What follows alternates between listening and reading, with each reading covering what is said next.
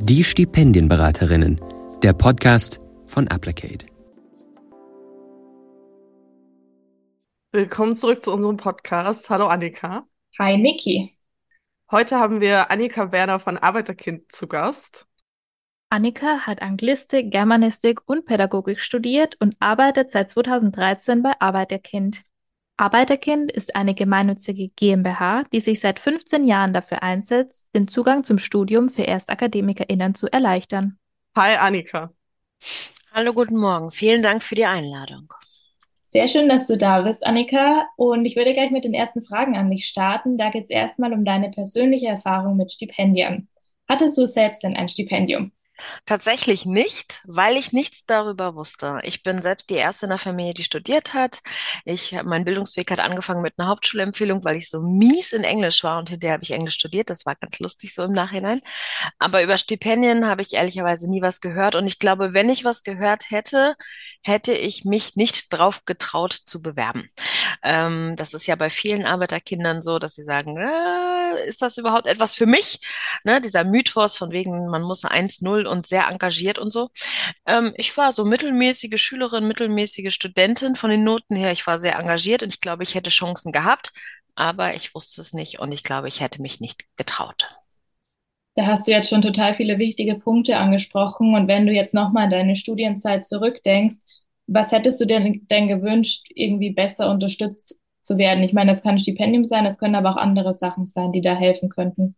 Also tatsächlich, ich, ich habe selbst Armutserfahrungen gehabt und für mich war auch Studieren nicht die schönste Zeit meines Lebens. Also ich fand es spannend von den Inhalten, ich fand es toll mit den, mit den anderen Leuten, sich mal so intensiv mit, mit Sachen, die mich interessieren, auseinanderzusetzen. Aber ich hatte teilweise vier oder fünf Jobs, ich hatte immer finanzielle Not und äh, wer selbst schon mal finanziell nicht stabil auf, ähm, aufgestellt war, der weiß, was das mit einem macht. Das macht schlaflose Nächte und ähm, unterstützt nicht wirklich wirklich das Wohlfühlen. Ähm, von daher, was hätte ich mir gewünscht? Also ich finde ja, ähm, ist total wunderbar, wenn unsere Lehrerinnen und Lehrer von unseren Partnerschulen die Schülerinnen und Schüler schon in der Schule auf Stipendien aufmerksam machen und dass sie den Wert von Ehrenämtern auch nochmal in den Fokus nehmen. Das, äh, da kann ich mich nicht zurückerinnern tatsächlich.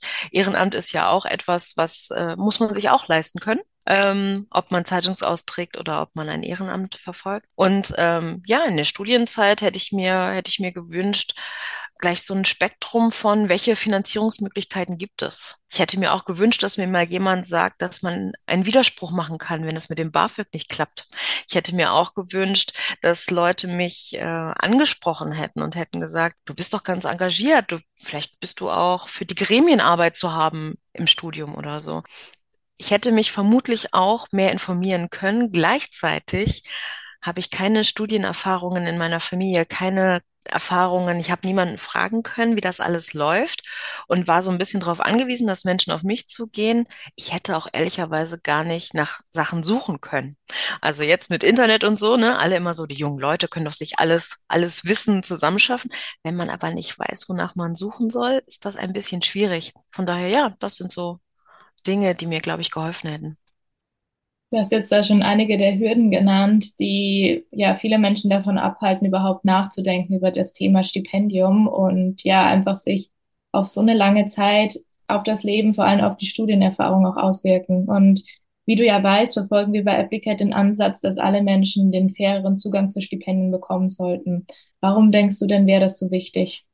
Weil ein Stipendium wirklich ähm, Chancen öffnet, Türen öffnet, ganz viel macht mit dem eigenen Selbstverständnis, mit dem Selbstvertrauen, weil es Auswirkungen hat auf den Berufseinstieg und weil es eine tolle Chance ist, ähm, sich ein Netzwerk aufzubauen und davon zu profitieren in ganz vielfältiger Art und Weise. Das Geld ist das eine, aber auch das ideelle Angebot ist, glaube ich, nicht zu unterschätzen und hat einen unmesslichen, großartigen Wert super wichtige Punkte, die wir auch immer wieder versuchen herauszustellen, dass Stipendien nicht nur finanzielle Hilfe sind. Die ist natürlich auch super wichtig, vor allem, wie du es ja auch schon erwähnt hast, im Kontext vielleicht auch von einer Armutserfahrung, da die Möglichkeit zu bekommen, wirklich ohne finanzielle Sorgen ins Studium zu gehen und zu wissen, okay, ich muss jetzt keinen irgendwie Kredit, also auch übers BAföG muss man ja einen Teil zurückzahlen, so man startet ins Leben ohne einen Haufen Schulden. Das ist schon auch einfach ein Gefühl, was dann irgendwie mitkommt. Bevor wir jetzt auch übergehen wollen zu Fragen, die sich dann auf Arbeiterkind beziehen, wollen wir noch so ein bisschen mehr über dich erfahren, weil du hast ja auch schon geteilt, dass du quasi auch zur, zur Zielgruppe von Applicate gehören würdest. Und du hast ja auch schon Hürden angesprochen, die dich auf dem Weg des Studiums irgendwie konfrontiert haben, mit denen du irgendwie klarkommen musstest. Was würdest du sagen, waren so die größten Hürden, die im Studium oder auch im Studienstart, also das ist ja häufig so diese Umbruchphase, die am schwierigsten ist. Was waren da die größten Hürden und wie hast du dann auch geschafft, die zu überwinden? Mhm. Wenn ich mich zurückerinnere an meine äh, Studienstartphase, ich glaube, da war das Schlimmste für mich dieses Gefühl, ich bin völlig allein und alle anderen wissen, wie es geht. Also, also ganz bildlich gesprochen, ich habe in Hannover studiert an der Leibniz-Universität und da gibt es einen großen Campus und ich komme vom Dorf, ich bin angereist für mit den ersten Unitag und ich habe mich selten so alleine gefühlt. Also ich war als Au pair in den USA und trotzdem da habe ich mich nicht so alleine gefühlt wie auf dem Campus, weil alle sehr zielstrebig waren. Es hatten sich schon die ersten Grüppchen gebildet und ähm, das hat sich tatsächlich verbessert, weil ich mutig war. Ich war mutig und habe in der ersten Vorlesung äh, eine dann Freundin und Kommilitonin angesprochen und gesagt, oh, du bist auch so früh hier. Sind wir im richtigen Raum, ne? Diese obligatorische akademische Viertelstunde, von der ich auch nicht gehört hatte. Ähm, und dann, dann waren wir zu zweit und das hat es sehr viel einfacher gemacht tatsächlich. Dann natürlich die finanziellen Hürden, aber auch, ähm, ich hatte immer wieder, gerade am Anfang, Situationen, wo ich dachte, okay, das ist eine ganz andere Lebensrealität im Vergleich zu mir. Ich erinnere mich an, ich habe Germanistik studiert und dann hat der Professor in einer Vorlesung zu einer Studentin gesagt, bitte lies mal das Gedicht vor. Und dann ist sie aufgestanden und hat dieses Gedicht vorgetragen. Und ich war so, oh Gott, ich kann mich niemals melden, weil so kann ich das nicht. So habe ich das noch nie machen müssen. Also da waren ganz viele Unsicherheiten. Das wurde mit der Zeit ein bisschen besser. Wenn man so im zweiten, dritten Semester so das Gefühl hat, ich weiß jetzt so ein bisschen, wie der Laden läuft, dann wurde es ein bisschen besser. Und wenn man dann sich so gefunden hat in verschiedenen Arbeitsgruppen und ein Gespür dafür hat, so, okay, es gibt auch Leute, die haben auch keine Ahnung und müssen sich hier irgendwie, müssen ankommen, das hat auf jeden Fall geholfen. Und was auf jeden Fall geholfen hat, ist, also elementar geändert hat sich mein ganzes Studienleben, als ich als studentische Hilfskraft gearbeitet habe. Ich habe ganz lange als studentische Hilfskraft im Gleichstellungsbüro gearbeitet, habe Mentoring-Programme mit begleiten dürfen und da hat sich wie eine neue Welt eröffnet. Also da habe ich die Hochschule nochmal ganz anders kennengelernt. Ich habe ganz viel Wertschätzung bekommen. Ich bin ganz doll gewachsen und wurde sehr unterstützt von dem tollen Team, einfach mit von meinen Kolleginnen und Kollegen. Und das zusätzlich zu der finanziellen Entlastung durch diesen Job direkt auf dem Campus, das hat Türen geöffnet. Ja, so studentische Hilfskraftjobs sind, glaube ich, immer die beste Möglichkeit, einfach auch mal so hinter die Kulissen von diesem Studienalltag und vor allem von der Universität zu blicken, weil ich glaube, wir alle drei waren am Anfang sehr überfordert mit allem, was da plötzlich auf uns zugekommen ist. Und also ich hatte immer das Gefühl, alle wissen Bescheid, nur ich nicht. So als hätte ich irgendwie das Memo nicht bekommen. Aber wie du gerade gesagt hast, Annika, sehr viele wussten nicht Bescheid, nur vielleicht waren sie besser, das äh, vorzugeben, dass sie es mhm. eben wussten. Ähm, ich habe jetzt eine Frage, die eher zu dem größeren Thema Bildungsungerechtigkeit geht. Inwiefern siehst du denn Stipendien ähm, eine Rolle spielen bei der Bekämpfung von Bildungsungerechtigkeit? Was Studierenden der ersten Generation mit am meisten fehlt, ist das Erfahrungswissen aus dem Elternhaus. Also diese Selbstverständlichkeit des Lostobens, was mache ich jetzt? Und es fehlt das Netzwerk. Und Stipendien bieten ein Netzwerk, wo man nochmal andere Lebensrealitäten, andere Aspekte kennenlernt. Und das ist ein Riesengewinn, von dem man langfristig profitieren wird. Natürlich, finanzie der finanzielle Aspekt ähm, trägt dazu bei, dass viele nicht mehr so viel arbeiten müssen oder weniger arbeiten müssen oder gar nicht mehr arbeiten müssen. Das schafft natürlich Zeit, um sich voll auch auf das Studium zu konzentrieren. Quasi einmal schon ist man für gut befunden worden und das öffnet Türen auch für den Berufseinstieg. Das heißt, es sind so viele Dinge, die einen nachhaltig dabei unterstützen, es leichter zu haben. Es öffnet Türen, es öffnet Chancen. Man lernt Leute kennen und es ist ein absoluter Gewinn. Und damit schließt es förmlich diese Lücke, die entsteht und die auch Teil von Bildungsungerechtigkeit ist. Super wichtiger Punkt und auch tatsächlich eine gute Überleitung, weil die Lücke, die da entsteht, versucht ja auch Arbeiterkind mit den Angeboten ein Stück weit zu füllen und da Informationen und weitere Sachen irgendwie mit auf den Weg zu geben. Vielleicht magst du kurz erklären für alle die, die vielleicht gar nicht wissen, was Arbeiterkind ist. So, was ist es genau? Was macht ihr?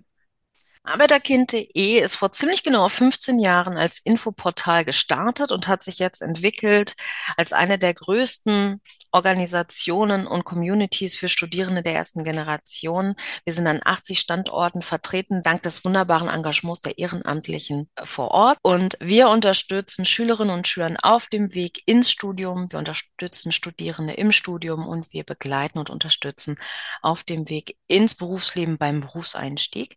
Das sind so die Hürden in Anführungszeichen, die mit uns zusammen vermutlich etwas leichter fallen. Wir gehen in Schulen, wir machen Schulveranstaltungen, wir erzählen dort unsere eigene Geschichte und machen Mut, indem wir sagen, okay, du bist vielleicht die erste in deiner Familie, die studiert, aber das ist wirklich machbar und wir sprechen über Studienfinanzierung, wir sprechen über Stipendien. Wir sprechen über, ja, man kann auch mal durch eine Klausur fallen, das ist nicht schlimm, was kann man dann tun? Und vor allen Dingen unterstützen wir uns gegenseitig. Das bedeutet, dass die lokalen Arbeiterkindgruppen, die es an vielen, vielen Hochschulstandorten, aber auch darüber hinaus gibt. Die treffen sich regelmäßig virtuell, hybrid oder auch in Präsenz und sprechen miteinander. Wie geht's dir denn? Hat noch jemand einen Tipp? Und es ist einfach auch diese, dieses Lückenfüllen, ein Netzwerk, auf das man bauen kann, das man für sich nutzen kann, wo man Fragen reingeben kann und wo man sich aber auch engagieren kann und die Welt ein bisschen besser machen kann. Du bist ja selbst jetzt auch schon einige Jahre ein Teil von Arbeiterkind.de. Was genau machst du denn oder was hast du über die Jahre hinweg auch alles gemacht?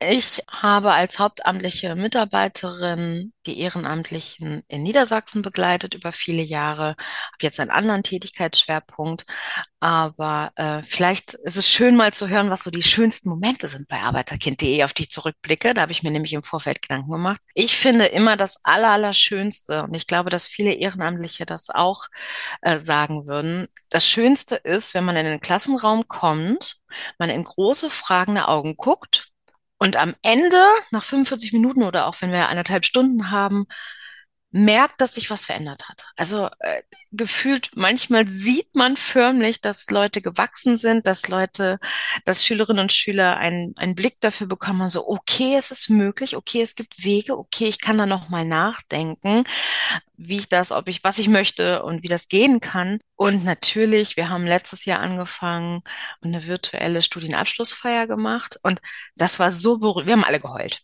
vor Berührung, weil wir einfach so wahnsinnig stolz auf uns alle waren dass wir es geschafft haben. Weil die Statistik spricht ja gegen uns und wenn wir es dann aber geschafft haben, dann ähm, ist es manchmal auch schwer, das anzunehmen, was man geschafft hat und stolz sein. Stolz darauf zu sein, was man geschafft hat. Und das war total schön. Das sind so schöne Momente. Oder auch wenn wir auf Bildungsmessen sind und dann kommt jemand auf euch zu und sagt, ich studiere übrigens wegen euch. Dankeschön. Das ist immer ganz, ganz zauberhaft. wie schön davon zu hören, auch wie quasi auf welchen Wegen dann auch wieder so das alles zurückkommt und wie viel man da auch mit den Menschen einfach teilen kann an irgendwie schönen Momenten wenn uns jetzt Menschen zuhören, die sagen so, hey, das klingt total cool, irgendwie da und da könnte ich auch Unterstützung gebrauchen. Das sind Sachen, die hören sich für mich irgendwie an, als ob sie mich nochmal auf eine andere Art und Weise unterstützen können. So, wo können die euch finden? Mhm. Welche Form von Angeboten bietet ihr vielleicht mhm. auch so unterschiedliche Art? Also bei uns sind herzlich willkommen alle, die keine oder kaum Unterstützung haben auf dem Weg ins Studium, alle, die sich alleine fühlen, und alle, die als erste in ihrer Familie vielleicht studieren, also deren Eltern nicht studiert haben. Wir fragen das nicht ab, ihr seid willkommen. Ja, also wer Fragen hat, wird nicht abgewiesen. Ähm, es gibt direkte Verlinkung. Ihr könnt auf unsere Homepage gehen, arbeiterkind.de. Da findet ihr eine Deutschlandkarte. Da findet ihr die direkte Verlinkung und Anknüpfungspunkte zu den lokalen Gruppen in ganz Deutschland. In fast allen großen Hochschulstandorten sind wir vertreten, aber auch zum Teil auf dem Lande. Und da könnt ihr einfach eine Mail hinschreiben. Es ist relativ einfach. Wir stellen uns mal vor, ihr wohnt im Raum Osnabrück, dann schreibt ihr vielleicht eine Mail an osnabrück.arbeiterkind.de. Ihr wohnt im Raum Kiel, dann schreibt ihr eine Nachricht an kiel.arbeiterkind.de. Und so führt sich das ganz deutschlandweit fort. Und dann gibt es die offenen Treffen. Auch darüber werdet ihr auf unserer Homepage informiert und da könnt ihr einfach ganz niedrigschwellig hingehen, könnt eure Fragen loswerden. Manchmal sind es eine Fragen, manchmal sind es fünf Fragen, manchmal kommt man wieder, manchmal geht man einmal hin und dann nach sechs Monaten wieder. Und manchmal ist man begeistert und sagt, ich möchte das, was ihr macht, unterstützen und möchte mich ehrenamtlich engagieren. Und da gibt es auch verschiedene Möglichkeiten. Also bei Arbeiterkind kann man sich engagieren, indem man mit in Schulen geht und die, die eigenen Geschichten erzählt, die eigenen Studienerfahrungen teilt. Man kann sich in der Gruppenorganisation einbringen und kann die offenen Treffen organisieren, koordinieren. Wann geht die Gruppe zu welcher Bildungsmesse? Wer ist mit am Start? Wer teilt da die eigenen Studienerfahrungen? Man kann ins Mentoring gehen und kann sagen, ich möchte gerne eins zu eins eine Schülerin, einen Schüler unterstützen und vielleicht über einen längeren Zeitraum begleiten. Das gibt es alles und alle, die sagen, oh, das klingt total spannend, was ist denn so der erste Schritt? Alle gehen bitte als erstes auf unsere Homepage, da gibt es einen Reiter zu Veranstaltungen und Trainings. Und das nächste Arbeiterkind knackig kennenlernen gibt es tatsächlich schon am 2. Mai. Passt also ganz, ganz gut. Und wer sagt, oh, 2. Mai ist schlecht und ich möchte gleich sofort einsteigen, weil für mich ist völlig klar, dass ich mich für Bildungsgerechtigkeit einsetzen möchte, der oder die kann am 10. Juni tatsächlich äh, online dabei sein mit der eigenen Geschichte Mut machen, der Einstieg beim ins Ehrenamt bei arbeiterkind.de. Und wenn ich gerade dabei bin und die ganzen Daten teile, dann ähm, hau ich noch was dazu, nämlich was ganz Wunderbares. Wir sind 2008 an Start gegangen, sind jetzt 15 Jahre alt und äh, alle, die möchten und zuhören, haben die große, tolle Möglichkeit, Anfang Mai, nämlich am 6. Mai, bei einer der großen Arbeiterkind-Geburtstagsfeiern dabei zu sein. In Berlin, in Hamburg, in München, in Essen, in Dresden, in Stuttgart, in Frankfurt am Main, in Braunschweig, in Mainz und in Jena gibt es Regionaltreffen, wozu ihr euch gerne anmelden könnt. Alles bei Arbeiterkind ist kostenlos. Und dann könnt ihr mit uns feiern und so auch den Einstieg in ein Ehrenamt tatsächlich beginnen. Genau. Es gibt auch eine virtuelle Geburtstagsfeier am 11. Mai. Also wer sich über, wer die Mittagspause mit uns verbringen kann, kann das gerne tun. Vielen Dank, liebe Annika, für die ganzen Hinweise. Und ich hoffe, dass sich jetzt ganz viele Menschen davon angesprochen gefühlt haben und ja, mit euch zusammen einen Geburtstag feiern wollten, der äh, wollen, der ja bald ansteht. Und das passt jetzt perfekt schon zur nächsten Frage. Welche Erfolge konntet ihr denn erzielen in diesen letzten 15 Jahren? Das sind wahrscheinlich sehr, sehr viele. Was ist vielleicht dir auch persönlich ähm, in, ja, sehr prägend in Erinnerung geblieben? Die größten Erfolge von Arbeiterkind sind die einzelnen Menschen, die wir erreicht haben und die durch uns leichter, sorgenfreier, finanziell stabil äh, studieren konnten. Jede einzelne Person, die von Arbeiterkind profitiert hat, das sind unsere größten Erfolge. Die Ehrenamtlichen, die mit Lust, Freude ihre Zeit investiert haben, das sind die Erfolge dass wir Preise bekommen haben, dass unsere Gründerin mit dem Bundesverdienstkreuz ausgezeichnet wurde und das stellvertretend für die Community angenommen hat, das war ein super Erfolg. Dass wir äh, unser hauptamtliches Engagement in den Regionen ausbauen konnten. Gutes Ehrenamt braucht Hauptamt und dass wir in fast allen Regionen jetzt eine Bundeslandkoordinatorin oder eine Bundeslandkoordinatorin haben, das ist ein Erfolg. Und dass sich die Statistik ein kleines bisschen, wenn auch noch viel zu langsam, ein bisschen ändert.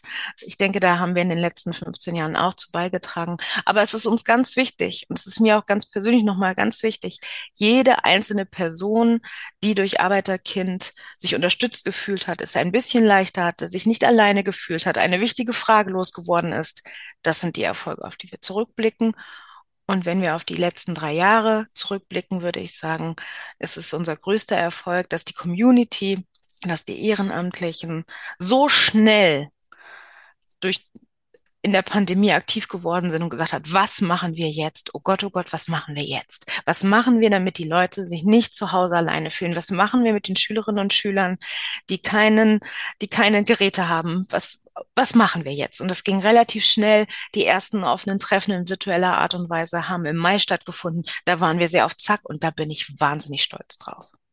Das ist total schön zu hören, einfach was für Erfolge irgendwie in 15 Jahren zusammengekommen sind. Und da haben wir jetzt quasi einmal so ein bisschen in die Vergangenheit geschaut, wenn wir jetzt einmal in die Zukunft blicken und wir stellen uns vor, du hast so einen Wunsch frei. Was muss sich grundlegend ändern, damit es Arbeiterkind.de nicht mehr geben muss? Also Arbeiterkind ist ja gegründet, um sich abzuschaffen. Ne? Also das ist ja unser erklärtes Ziel, dass es hoffentlich irgendwann Arbeiterkind nicht mehr gibt. Es ist für mich sehr schwer, ein Ziel auszumachen.